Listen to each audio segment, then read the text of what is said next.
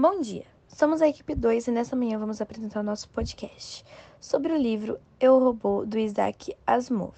Com vocês, Mariana. Bom dia. João. Bom dia. Luiz Felipe. Bom dia, eu sou o aluno Luiz Felipe Vini. E o Alexandre. Bom dia, gente. Aqui é o Alexandre. Você sabia que Isaac Asimov ele nasceu na Rússia em 1920 e em 1928 ele se naturalizou como norte-americano? Ele é um dos maiores nomes da literatura da ficção científica. Ele morreu em 1992 e suas obras mais marcantes são A Trilogia da Fundação, O Fim da Eternidade, Eu Robô, O Colapso do Universo, As Cavernas de Aço e Os Anéis de Saturno. E agora vamos falar sobre o livro. Ok, o livro é composto por nove contos e eles são uma ligação bem estreita. Porém, os nove contos são realizados numa entrevista com a doutora Susan Cowen, que é especializada na psicologia robótica. Cada conto tem um caso e uma experiência que ela vivenciou na sua carreira. Ou seja, cada conto mostra a sua evolução robótica e a evolução da empresa que ela trabalha. As relações entre os robôs e os seres humanos é tudo em cima das três leis da robótica, que são: o robô não pode ferir um ser humano ou, por inação, permitir que seu humano sofra algum mal. Então, é, um robô ele deve obedecer às ordens que lhe sejam dadas pelos seres humanos, exceto nos casos em que tais ordens entrem em conflito com a primeira lei.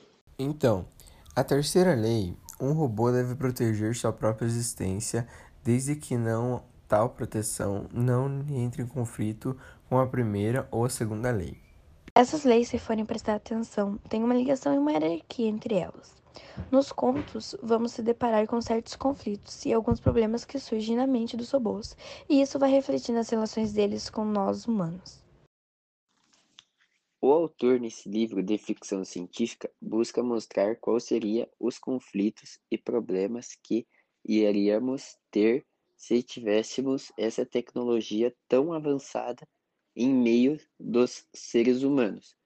Qual seria o limite que teríamos que ter? Ela nos dá uma perspectiva muito interessante sobre a robótica e nos mostra como nós seres humanos possuímos um certo medo da tecnologia, e a sociedade em geral possui um certo medo do desconhecido. E também um certo receio do que poderia acontecer entre os seres humanos e os robôs no dia a dia atualmente, ou com robôs trabalhando em altos cargos. Um dos contos que mais me marcou foi um dos primeiros, que tinha um robô bem primitivo e uma criança, e eles se tratavam como amigos, grandes amigos. E eu achei muito lindo, pois deu para sentir que realmente tinha sentimentos ali entre eles.